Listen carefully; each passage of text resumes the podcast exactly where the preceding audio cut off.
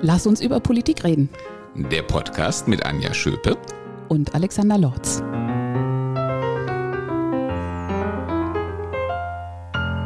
Willkommen für alle, die eingeschaltet haben. Lass uns über Politik reden, nächste Folge. Ja, wir sind wieder zurück, ähm, heute mal wieder zu zweit, äh, Anja und ich und ähm, natürlich auch ähm, aus gegebenem Anlass. Es gibt ja im Moment in Hessen immer wieder ein neues aktuelles Thema, über das sich zu reden lohnt. Wir haben eine ganz schöne Dichte gerade mit unseren Folgen, weil wir so tolle, spannende Gäste haben, aber eben auch so viel in Hessen passiert, sodass wir gar nicht warten wollen, bis wir dazu eine Folge aufnehmen. Ja, genau so ist es. Und heute zum Thema Koalitionsvertrag. Wir sind jetzt kurz nach der Unterzeichnung des Koalitionsvertrags und nach dem Wochenende, wo eben die beiden Parteitage bzw. Landesfachausschuss Richtig? Landesfachausschuss? Nein, der Landesausschuss. Der Landesausschuss der ist schon wieder was anderes. Fachausschuss ist noch ist was ja anderes. was mit Fach und der, der, Rest ist fachübergreifend. Eine Lehrerin erklärt sich das denn so? Genau, wenn das Fach fehlt, dann äh, der Landesausschuss beschäftigt sich mit allen Themen. Ähm, schon, also in, in der CDU mit sehr großer Mehrheit zugestimmt und bei der SPD wurde dann in der Presse zumindest gesagt, für deren Verhältnisse auch mit großer Mehrheit. Ja, das ist auch völlig okay. Also es waren über 80 Prozent, äh, nur zur Erinnerung. Äh, in den Koalitionsverträgen mit den Grünen ähm, hatten wir teilweise ähm, signifikant niedrigere Werte. Also alles, was über 70 Prozent ist, gilt normalerweise als okay. Über 80 Prozent ist schon gut. Also mehr kann man auch billigerweise äh, nicht verlangen. Wir haben halt in der Hessen-CDU immer schon die Tradition gehabt, dass wir versuchen, möglichst geschlossen aufzutreten. Und das ist uns auch diesmal gelungen, aber der Koalitionsvertrag gab ja auch allen Anlass dazu äh, mit einer Gegenstimme. Der Horst Klee hat sogar in irgendeine Nachrichtensendung geschafft damit. Ja, wenn du die einzige Gegenstimme bist, dann schaffst du es natürlich in die Nachrichtensendung, weil dann bist du ja sozusagen äh, unter News-Aspekten das Highlight des Tages. Was war sein Grund, weshalb er sich so deutlich und als einziger positioniert hat? Ich kann es nicht in letzter Konsequenz erklären, aber er war auf jeden Fall von Anfang an ein fundamentaler Gegner einer Koalition mit der Sozialdemokratie und ähm, das hat er auch während des gesamten Beratungsprozesses immer wieder kundgetan und es war relativ schnell äh, sichtbar, dass er sich auch durch kein wie auch immer geartetes Ergebnis der Koalitionsverhandlungen würde umstimmen lassen. Der Kreisverband Wiesbaden macht von sich reden. Also da war natürlich sein Name eingeblendet und dann der Kreisverband. Ja, das sind so die Dinge. Ähm, das hätten wir jetzt nicht unbedingt gebraucht, aber wir werden auch damit zu leben wissen. Und jetzt darfst du also über den Koalitionsvertrag logischerweise reden. Jetzt kennen ihn alle. Ihn kannten viele eher, als es eigentlich geplant war, oder? Also um, noch vor, bevor ihr ihn beschlossen habt, war er dann relativ schnell irgendwie zwei Tage vorher als Download-Angebot auch bei der Hessenschau und so weiter zu finden und immer noch als Entwurf. War das Absicht, darf ich das mal so direkt fragen, oder war das irgendwie ein Fauxpas? Also ob das mit dem Entwurf, was auf die Seiten noch gedruckt war, Absicht war, das weiß ich ehrlich gesagt nicht. Man hat aber das generelle Problem bei der Veröffentlichung solcher Dokumente, das ist eben unsere schnelllebige Zeit heute mit äh, Internet und allem, was dazugehört. Ähm, früher wurde sowas halt ähm, analog und händisch ausgeliefert und ähm, äh, dann wurden halt die Druckexemplare verschickt und dann hat äh, mehr oder weniger jeder Pressedelegierte, alle haben es zeitgleich bekommen. Ähm, heute geht das alles elektronisch und es muss ja vorher rausgeschickt werden, weil die Delegierten müssen das ja äh, zur Kenntnis nehmen, bevor sie sich auf einem kleinen Parteitag, das ist ja der Landesausschuss letzten Endes, äh, zusammenfinden, um darüber abzustimmen. Und ähm, man weiß ganz genau, in dem Moment, äh, wo es äh, elektronisch verschickt wird, ähm, ist es auch draußen, äh, weil irgendjemand leitet es auf jeden Fall weiter. Ähm, und ähm, also muss man äh, die Presse mal mindestens zeitgleich bedienen, zweckmäßigerweise ein bisschen vorher, damit die schon die Gelegenheit haben, auch ähm, darüber zu schreiben, bevor also äh, in äh, den Foren und so weiter die Diskussionen darüber entbrennen. Und das ist wirklich eine Taktung, da geht's mehr oder weniger um Minuten. Das ist halt, wie gesagt, unsere heutige schnelllebige Zeit. Nun bist du natürlich äh, prädestiniert, auf den Bildungsbereich angesprochen zu werden. Wir wollen heute auch über den Bildungsbereich sprechen. Viele, die dir folgen und den Podcast äh, auch deswegen hören, interessieren sich natürlich dafür, aber wir wollen nicht nur dabei bleiben. Nein, es lohnt sich schon, äh, sich das ganze Ding mal anzuschauen. Also wir können jetzt ja nicht alle 170 Seiten im Einzelnen durchnehmen. Aber so eine generelle Impression von dem, was eigentlich den ganzen Koalitionsvertrag durchzieht, das, glaube ich, können wir geben. Das können wir gerne am Beispiel Bildung ein bisschen exemplarisch machen, aber äh, das können wir auch an anderen Bereichen herausarbeiten. Es ist wirklich so ein, mm, ich will sagen, ein gemeinsam verabredetes Motto. das diesen Vertrag durchzieht. Ähm, und das zeigt ja auch schon die Überschrift Eine für alle, nach dem Motto, wir wollen eine Landesregierung für alle Hessinnen und Hessen sein. Und da steckt implizit der Anspruch drin, dass eigentlich nur die beiden Volksparteien ähm, CDU und SPD, die eine größer, die andere jetzt kleiner, ähm, aber dass eigentlich nur diese beiden äh, so auch in der Mitte der Gesellschaft verortet sind, äh, dass sie eine Möglichkeit haben, auch äh, auszugreifen und möglichst viele Menschen mitzunehmen.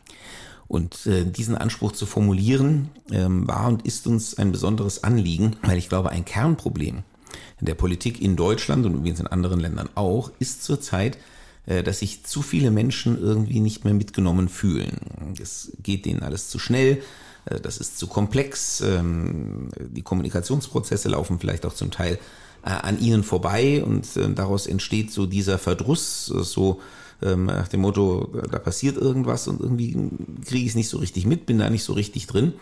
Ähm, und das kann dann eben umschlagen in eine Abwehrhaltung gegen das System, gegen die Demokratie insgesamt, gegen die etablierten Parteien.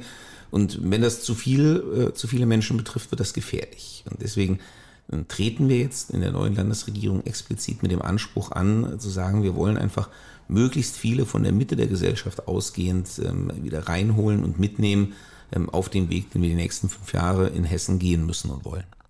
Bevor ich dich danach gleich frage, jetzt mache ich es mal anders, nicht falsch wie bei einer der letzten Folge. Worauf alle warten, die Personalfrage.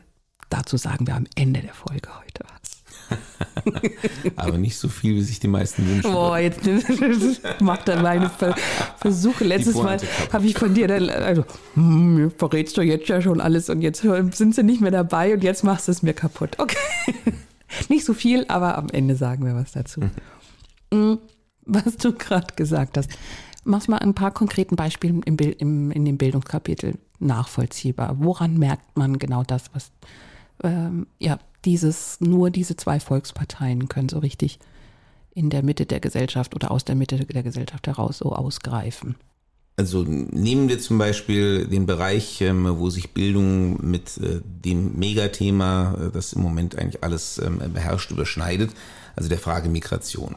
Äh, das ähm, betrifft uns ja im Bildungsbereich nun mal auch ganz massiv in Gestalt der vielen Kinder und Jugendlichen, äh, die im zu uns kommen, die bei uns dann im Fachjargon Seiteneinsteigerinnen und Seiteneinsteiger heißen, weil sie typischerweise Deutsch nicht als Muttersprache mitbringen, weil sie sozusagen dann in das Bildungssystem ähm, integriert werden müssen. Ähm, und das natürlich mit entsprechendem Aufwand, auch mit entsprechenden Herausforderungen an das Bildungssystem verbunden ist. Aber das ist ja nur Teil der viel größeren Problematik ähm, der Migration und wie man die in einer Art und Weise kanalisieren und steuern kann, dass es eben zu positiven äh, Effekten ähm, für die Gesamtgesellschaft führt und äh, nicht eben äh, zu noch mehr Friktionen als denen, die wir sowieso schon sehen.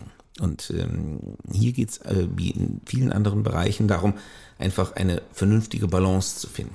Ähm, natürlich wäre es, bleiben wir mal im Migrationsbereich, natürlich ist es keine Position, das ist ja das, was auf der rechten populistischen Seite vertreten wird, ähm, zu sagen, also zieht Mauern hoch, macht die Grenzen dicht, äh, lasst möglichst niemanden mehr rein und dann wird es uns hinter den Mauern ähm, schon ordentlich gut gehen.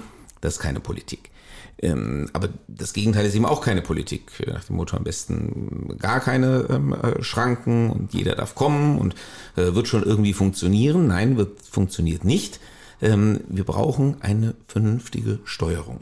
Ähm, ohne ideologischen Ballast, einfach zu schauen, ähm, was sind die Bedürfnisse der Menschen, aber auch was verträgt diese Gesellschaft äh, und äh, nach welchen Kriterien und mit welchen Instrumenten kann man das vernünftig einrichten.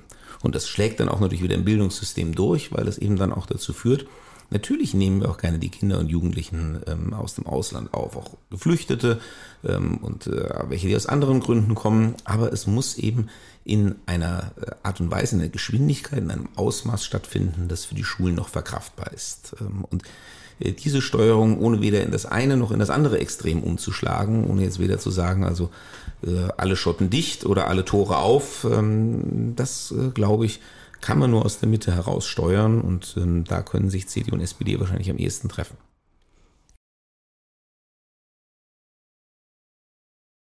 Ich nehme ein anderes Beispiel, was die Menschen ja auch sehr beschäftigt, obwohl uns das jetzt ein bisschen vom Bildungsbereich wegführt, aber eben die ganze Frage ähm, Energieversorgung, ähm, ne, Stichwort Heizungsgesetz äh, und ähnliche Dinge.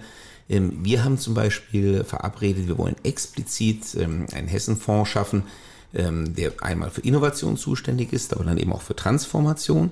Also wo es explizit darum geht, ähm, dass ähm, auch für Klimaschutzmaßnahmen entsprechende Abfederungsmittel bereitgestellt werden, äh, Mittel, die es ähm, Unternehmen, aber auch anderen gesellschaftlichen Sektoren erlauben, sich auf Klimaneutralität umzustellen.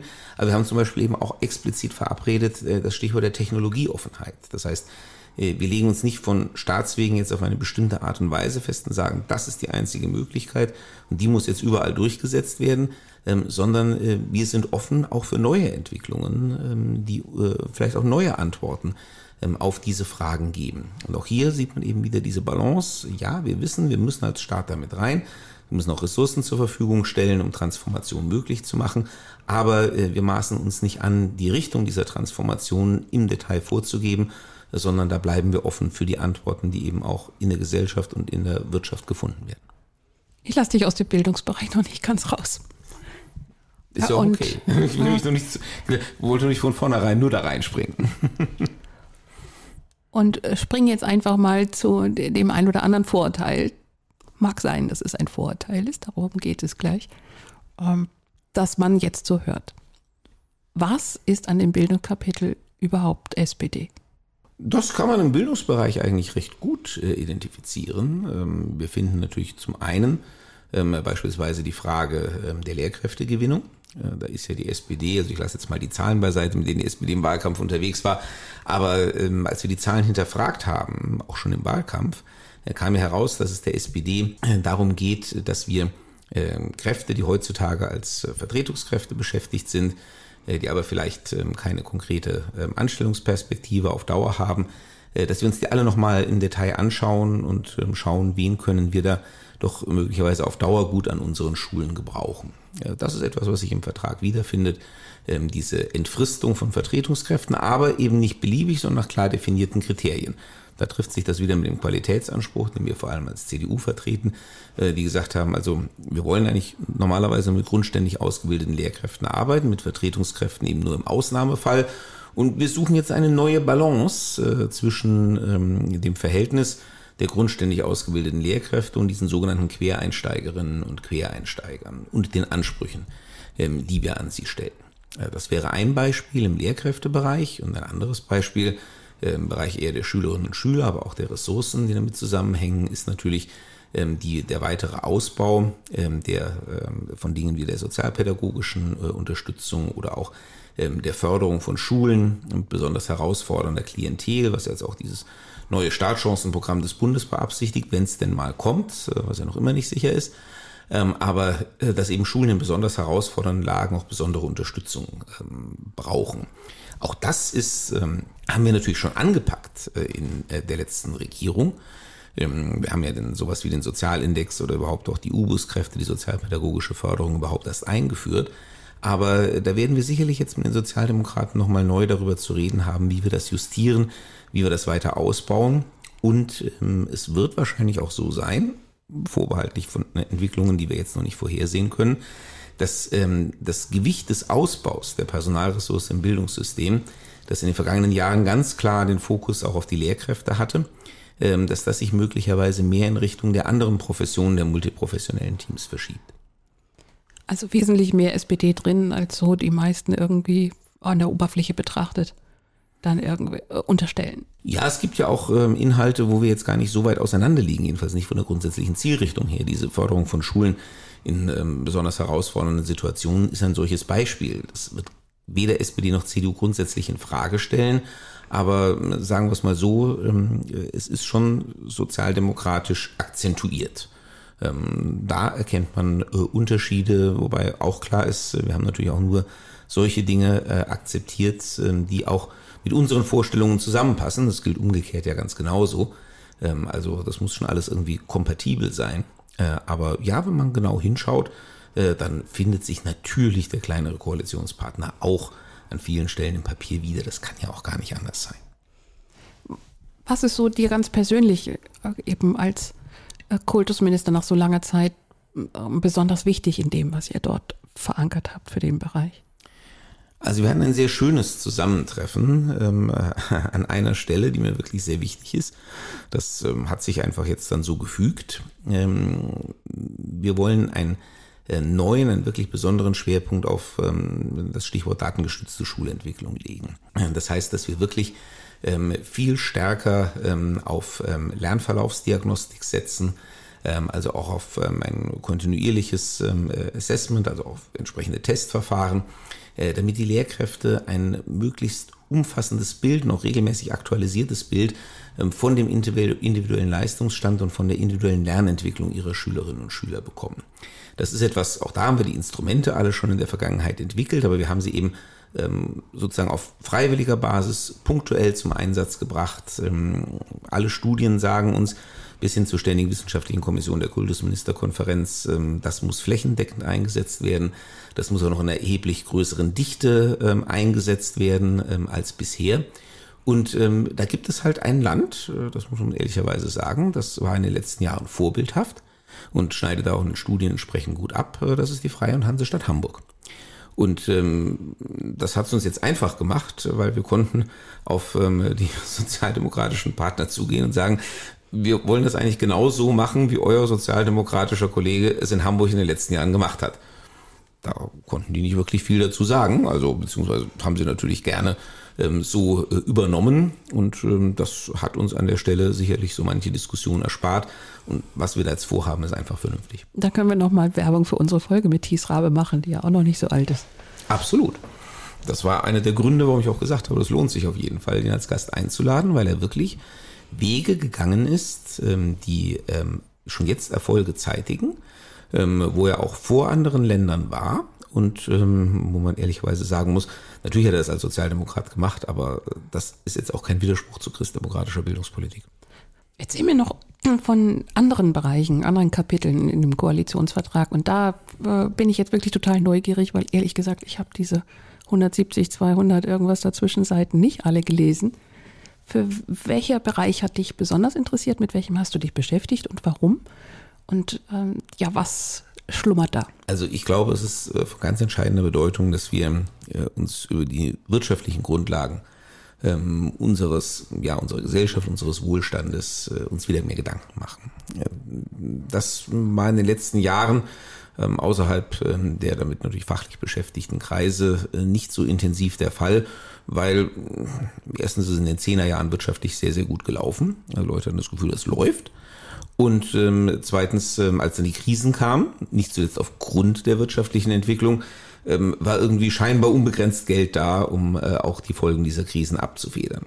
Ähm, das hat auch Spuren in der Gesellschaft hinterlassen, ähm, nach dem Motto, wenn es drauf ankommt, ähm, dann holen die schon irgendwo das Geld her dass dieses Geld alles äh, auf Pump ist und äh, dass das mit dem auf Pump nur deswegen funktioniert, äh, weil wir vorher eine sehr, sehr gute wirtschaftliche Entwicklung mit sehr guten Steuereinnahmen hatten, ähm, die es uns erlaubt hat, auch ähm, Schulden zurückzuführen, sodass unser Schuldenstand auch jetzt ähm, nach Finanzkrise, nach Corona, auch im Angesicht des Ukraine-Krieges, noch immer eigentlich auf dem gleichen Stand ist wie vor 15 Jahren oder so. Ähm, wobei ich äh, das mit einem Fragezeichen versehen muss, weil nicht ganz klar ist, was die Haushaltsbeschlüsse der Ampel äh, da für die weitere Entwicklung bedeuten. Aber es war jedenfalls bis vor einem Jahr so. Ähm, und ähm, dieser Zusammenhang, glaube ich, äh, ist nicht allen Leuten bewusst. Nun stehen wir aber vor herausfordernden Zeiten.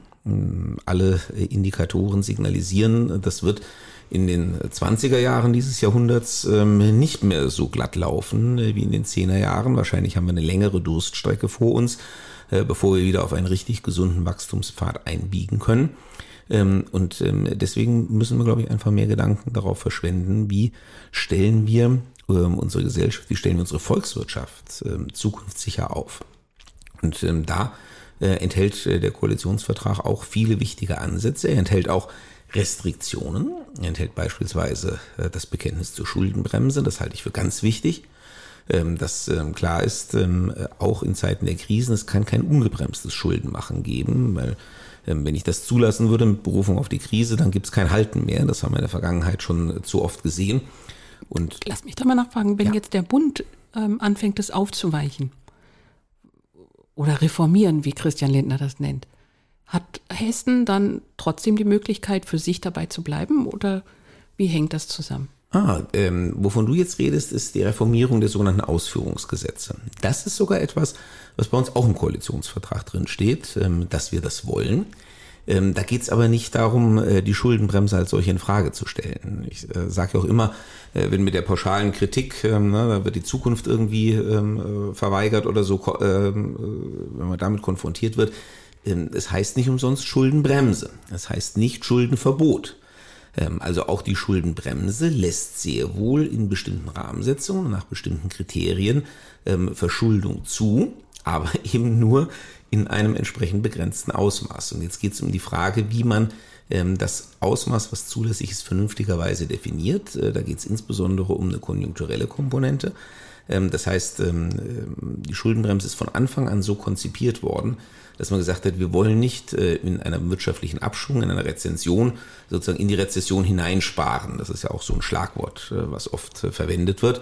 Und äh, das geht zurück ähm, bis ähm, auf die Weltwirtschaftskrise von äh, 1929 fortfolgende, ähm, als wir eigentlich eine deflationäre Situation hatten und dann aber äh, alle versucht haben, das Geld zusammenzuhalten, einschließlich des Staates und äh, damit die Wirtschaftskrise nur noch tiefer gemacht haben.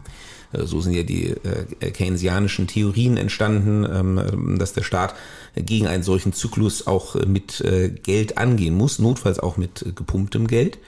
Ähm, und ähm, das jetzt einfach nur mal ein Beispiel ähm, dafür, um zu zeigen, die Schuldenbremse soll bewusst Spielräume schaffen, um in einem konjunkturellen Abschwung auch mit Schulden in einem gewissen Ausmaß gegenzusteuern.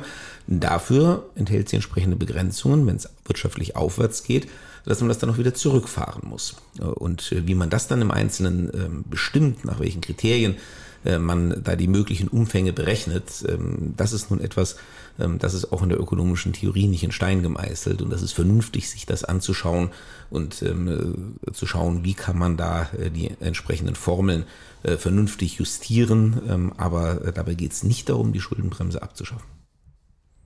Okay, ich habe dich aber unterbrochen. Also im Koalitionsvertrag Hessen steht äh, absolutes Bekenntnis zur Schuldenbremse.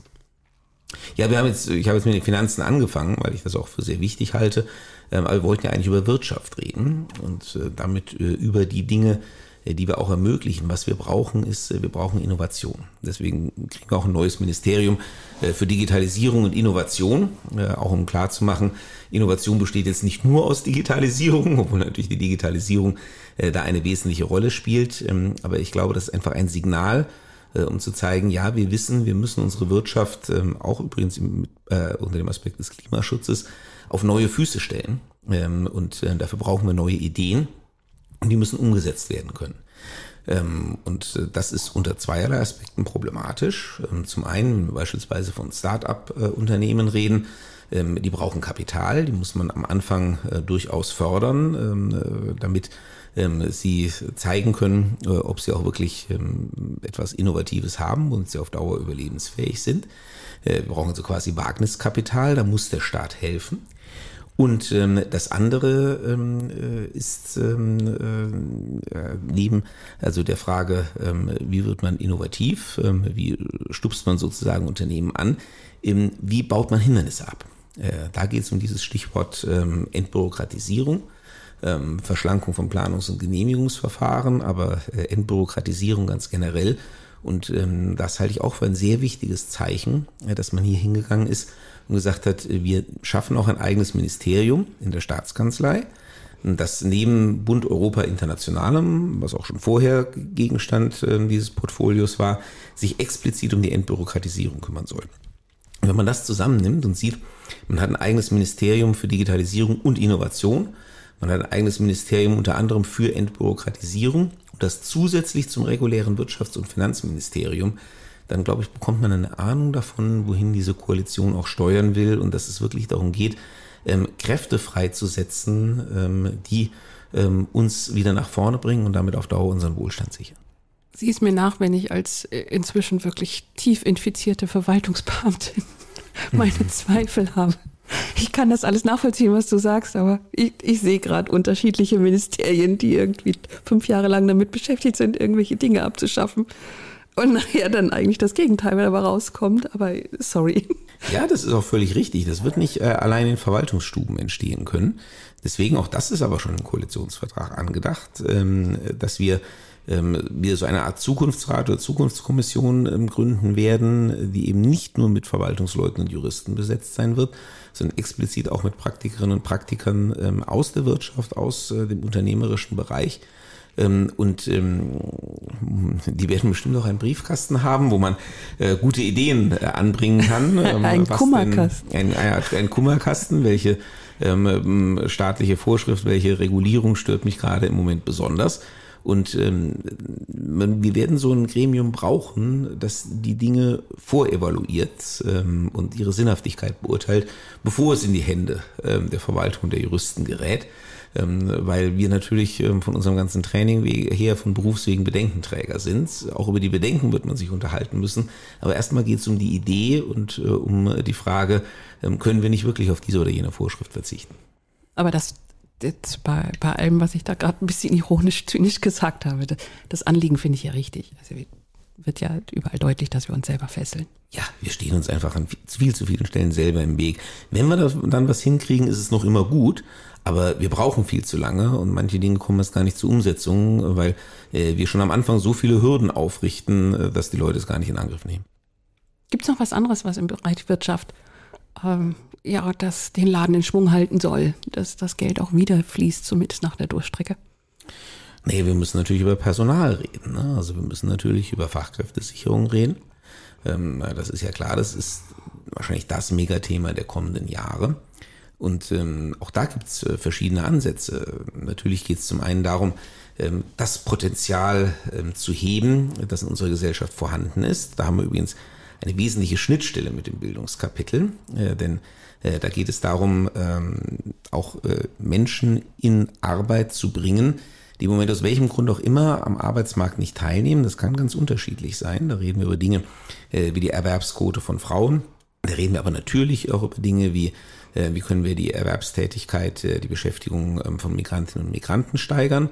Ähm, aber wir reden auch über die sogenannten Needs, ne? also über die jungen Menschen, die irgendwie so vom Radar verschwinden und sich ähm, äh, weder in Ausbildung noch in Arbeit noch sonst irgendwas befinden, sondern sich irgendwie durchs Leben schlagen. Ja, und dann sind wir im Bildungsbereich in den ganzen Themen drin, wie beispielsweise Berufsorientierung, ähm, Gleichwertigkeit von beruflicher und akademischer Ausbildung. Also das ist die eine, ähm, der eine Ansatzpunkt, um äh, auch zusätzliche Personalressourcen für die Wirtschaft zu gewinnen. Und der andere ist natürlich die Migration, aber eben die Migration, die explizit ähm, auf ähm, Fachkräfte, also auf qualifizierte ähm, Zuwanderinnen und Zuwanderer gerichtet ist. Und ähm, für die haben wir in Deutschland ähm, teilweise noch zu viele Hürden. Und äh, deswegen ist der Gedanke zum Beispiel auch äh, so etwas wie so einen One-Stop-Shop äh, zu schaffen, also so eine Art Willkommenszentrum oder mehrere Willkommenszentren, ähm, wo ähm, äh, zugewanderte Menschen hingehen können und quasi aus einer Hand ähm, alle Dienstleistungen in Anspruch nehmen können, die halt von administrativer Seite dazugehören, damit man hier in Deutschland Fuß fassen, heimisch werden und eben auch einer Arbeit nachgehen kann. Kann es sein, dass du ein richtiger Fan des Koalitionsvertrags bist? Der ist gut geworden, ja. Also äh, klar, ich bin ein bisschen parteiisch. Ich habe ja zumindest das Bildungskapitel auch ganz maßgeblich mitverhandelt. Aber ich finde, ähm, da ist uns wirklich ein gutes Werk gelungen. Da stehen ganz viele ähm, sehr, sehr gute Ansätze drin. Natürlich bleibt das im Koalitionsvertrag, auch wenn er 170 Seiten hat, ähm, äh, auch alles noch ein bisschen im Allgemeinen. Äh, und übrigens steht es auch alles unter Finanzierungsvorbehalt, das darf man auch nicht vergessen. Ähm, also die Herausforderung, das in den nächsten fünf Jahren in gute praktische Politik umzusetzen, damit die Bürgerinnen und Bürger auch sehen, dass sie von dieser Koalition etwas haben, dass sie wirklich zumindest mal in Hessen ähm, wieder ähm, äh, anständig und sauber und erfolgreich regiert werden. Ähm, das ist schon noch eine große Aufgabe, aber auf der Basis dieses Vertrages, äh, finde ich, können wir die sehr gut in Angriff nehmen. Also mir fällt nicht mehr viel ein, was man auf vertraglicher Basis im Vorhinein noch besser hätte regeln können. Wie geht es jetzt eigentlich bei Schwarz-Rot weiter, zum Beispiel beim Abstimmungsverhalten im, im Bundesrat? Nee, es gibt die äh, natürlich die alte Regel, die eigentlich immer verabredet wird in Koalitionen in Deutschland.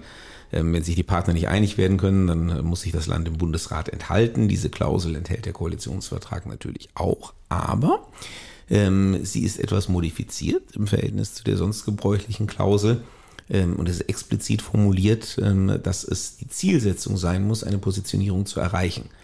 Ähm, äh, das heißt, ähm, wir haben sehr oft in der Vergangenheit gesehen, äh, dass Enthaltung natürlich auch ähm, ein einfaches Mittel war, um einfach ähm, Koalitionskrach zu verhindern. Ich rede jetzt gar nicht von Hessen, das gilt für alle Länder. Ähm, und ähm, wir haben hier zumindest das explizite Bekenntnis drin, dass, ähm, wenn es irgendwie möglich ist, äh, keine Enthaltung stattfinden soll, sondern eine Positionierung, die Enthaltung also sozusagen nur als letzter Ausweg in Betracht kommt. Zum Schluss noch einmal Rubrik ähm, Amüsantes und Absurdes. Die Bezeichnungsneuheiten der unterschiedlichen Ministerien. Bei Digitalisierung und ähm, Innovation hast du es ja gerade schon erklärt. Oh, ganz ehrlich, als Normalbürger erklärt sich das aber nicht von selbst. Da frage ich mich sofort, ja, Digitalisierung wissen wir inzwischen bis, aber ist, wieso Innovation ist denn das jetzt nur noch an, äh, nur noch die Stelle, wo Innovation stattfindet und woanders nicht mehr? Naja, und dann natürlich fällt auf, äh, dass das Kultusministerium Ministerium für Bildung und Chancen halten soll, heißen äh, soll. Ja, also wir sehen ähm, ganz generell in den neuen Bezeichnungen der Ministerien, dass sie wesentlich spezifischer sind ähm, als vorher. Ähm, also zum Beispiel das Ministerium für Wissenschaft und Kunst heißt jetzt Ministerium für Wissenschaft und Forschung, Kunst und Kultur. Also da haben sich jetzt Forschung und Kultur einfach noch dazu begeben. Ähm, ich sage es mal, um Missverständnisse zu vermeiden. Ähm, und das Beispiel mit dem Ministerium für Wissenschaft und Kunst ist, äh, glaube ich, sehr tauglich weil ich kann wirklich ähm, die Briefe gar nicht zählen, die mich als Kultusminister erreicht haben, wo ich wegen irgendwelcher Museen oder Theater angeschrieben worden bin, ähm, weil äh, ganz viele Menschen einfach den Unterschied zwischen Kultus, was ja von Kult kommt, ne, Religion, ähm, und Kultur nicht kennen. Ähm, das wird vielleicht jetzt etwas klarer durch solche Bezeichnungen. Das sieht man auch dem neuen Landwirtschaftsministerium, wo dann eben Weinbau, Jagd, Forsten ähm, alles explizit aufgezählt wird. Ja, kann man sagen, muss das in eine Ministeriumsbezeichnung hinein?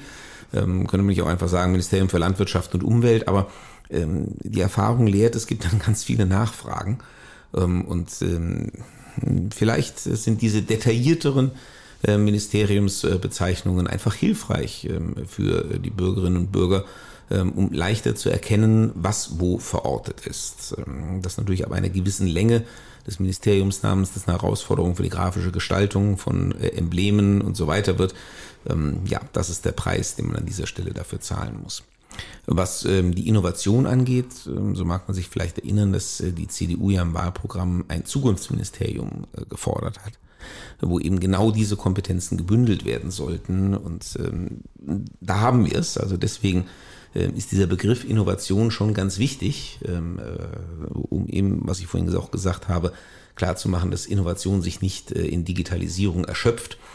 Naja, und was das Kultusministerium anbetrifft, ähm, so ähm, haben wir uns ja nicht mit unserer Forderung aus dem Wahlprogramm durchsetzen können, dass die Kitas auch dorthin wandern. Sonst glaube ich, wäre es jedem unmittelbar einsichtig gewesen, dass das ein Bildungsministerium ist.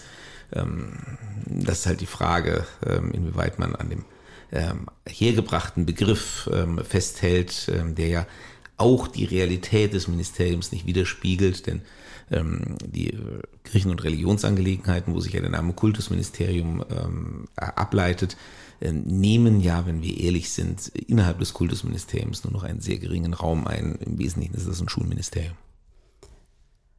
Ja gut, also ich kann das bei bei diesen Ausdifferenzierungen, wo dann halt eine Reihe von sehr konkreten Bereichen genannt wird, ja nachvollziehen, dass es dann irgendwie leichter verständlich wird. Aber ganz ehrlich, Zukunft, da, da höre ich schon auf, weil was ist das? Deswegen steht das ja auch nicht in der Ministerium. Innovation, ehrlich gesagt, macht es nicht viel besser. Das ist so, ja, aber Bildung und Chancen, was heißt denn das? Wer, bin ich dann irgendwo, ist da jemand für Chancen zuständig? Und was bearbeitet da jemand? Wo, woher kommt das? Ne, es lohnt sich vielleicht auch wieder ein Blick ins Wahlprogramm an dieser Stelle. Wir haben ja gesagt, wir wollen unser Chancenschulsystem erhalten, also auch in seiner Gliederung, in seiner Ausdifferenzierung. Das ist jetzt ja auch so verabredet und ähm, ich glaube, da hat es der Begriff Chancen einfach ähm, von diesem Begriff des Chancenschulsystems dann eben bis in die Ministeriumsbezeichnung geschafft. Also eben habe ich dich gefragt, bist du ein Fan des Koalitionsvertrags, weil ich dir ins Gesicht geschaut habe und gesagt, mit welcher Begeisterung du von dem, von dem Papier erzählst. Jetzt sag ich, okay, du versuchst jetzt die Welt gerade selber ein bisschen zurechtzureden. Ist das richtig? Ja, du siehst mich auch ein bisschen schmunzeln. Das können unsere Hörerinnen und Hörer jetzt nicht sehen. Ähm, also äh, klar, ähm, solche Begriffe, Namen ähm, sollen natürlich auch eine Signalwirkung haben, haben sollen eine gewisse Verkaufswirkung haben, ähm, eben auch Interesse und Aufmerksamkeit wecken. Ähm, das, äh, da glaube ich, müssen wir den Kommunikationsstrategen auch äh, ein bisschen Spielraum zugestehen. Ich sage, wir sind ein bisschen bei der Rubrik Amüsantes und Absurdes. Vielleicht sollten wir so eine Rubrik einführen, immer mal wieder zum Ende sowas zu sagen. Ja mal versuchen. Also, ich bin mir nicht so ganz sicher, ob wir wetten sollten, wie lange es dauert, bis wir mit sowas dann irgendwie bei Extra 3 oder der Heute-Show landen, wenn es dann die erste Abteilungsleiterin oder den ersten Abteilungsleiter für Chancen gibt in Hessen und dann gefragt wird, was machen sie denn? Wo, wo sind denn meine Chancen? Schauen wir mal. Wenn das die äh, wesentlichen Probleme sind, über die wir uns in den nächsten Jahren unterhalten, dann geht es uns wirklich gut. Ja, und das darf ja dann auch durchaus mal ein paar, paar Potenziale äh, dürfen ja da sein, um es auch einfach mal lustig zu haben. So, und jetzt kommen wir aber zu dem, was alle natürlich interessiert. Was machst du ab 18. Januar? Alle interessiert das. Du willst ja nur kurz antworten. Und wer wird Kultusminister bleiben oder werden oder eben Ministerin? Also Kultusminister wird ja gar niemand mehr, wie wir eben festgestellt Ach, haben. Das ist ja Minister für Bildung und Shows. Ich werde so oder so der letzte Kultusminister dieses Landes gewesen sein. Oh, bis zur nächsten Wahl abwarten. Ja, schauen wir mal. Aber auf jeden Fall sagen wir in ununterbrochener Folge. Ähm, nein, aber äh, Spaß beiseite. Äh, das wird zum Glück unsere letzte Podcast-Folge sein, ähm, wo du mir die Frage stellen kannst. Denn ähm, beim nächsten Mal wissen wir es dann. Ähm, aber äh, ich habe es, glaube ich, schon mal erklärt äh, im Podcast und es bewahrheitet sich eben wieder. Ähm, Personalentscheidungen, auch wenn es niemand glaubt, werden in der Politik wirklich als letztes getroffen und werden sehr zeitnah getroffen. Ähm, und die Gespräche dazu ähm, finden jetzt äh, im Januar statt und ähm, werden wahrscheinlich auch erst ziemlich kurz vor äh, der konstituierenden Sitzung zum Abschluss kommen. Und das gilt, glaube ich, in diesem Falle sogar für beide Koalitionspartner. Und es gilt einfach, was zumindest einige, viele kann ich nicht, weiß ich nicht, von dir wissen. Wenn es anders wäre, wenn du es nur einfach nicht sagen dürftest, wolltest, dann würdest du sagen, ich kann es und will es noch nicht sagen. Genau. Aber, äh, so, und nicht jetzt dich so rausreden. Also gelogen ist es nicht. Nein, ich kann es wirklich nicht sagen. Aber ich äh, mache das jetzt ja zum vierten Mal mit und ich habe mittlerweile eine gewisse Grundgelassenheit entwickelt, was das angeht. Anders kann man das auch nicht angehen. Dann wünschen wir allen, die daran Freude haben, viel Freude beim Gerüchtewenden, beim Auffischen und Weitertragen. Und die Gedankenspiele machen ja auch vielen Spaß. Genau, und immer daran denken, äh, alles, was da kolportiert wird, ist falsch. Und wenn dann allenfalls zufällig richtig. Auch diesen Satz habe ich schon mal gesagt und der ist auch noch immer wahr. Dann wünschen wir zum Abschluss auf jeden Fall ein frohes neues Jahr, ein ereignisreiches. Zumindest am Anfang wird es auf jeden Fall. Aber ich glaube, so wie das, wie das Leben halt so ist, es wird das ganze Jahr spannend bleiben. Ich bin überzeugt davon und viele Dinge, die uns in diesem Jahr eilen werden, können wir jetzt überhaupt noch nicht absehen. So ist das immer. Aber das macht das Leben ja auch spannend.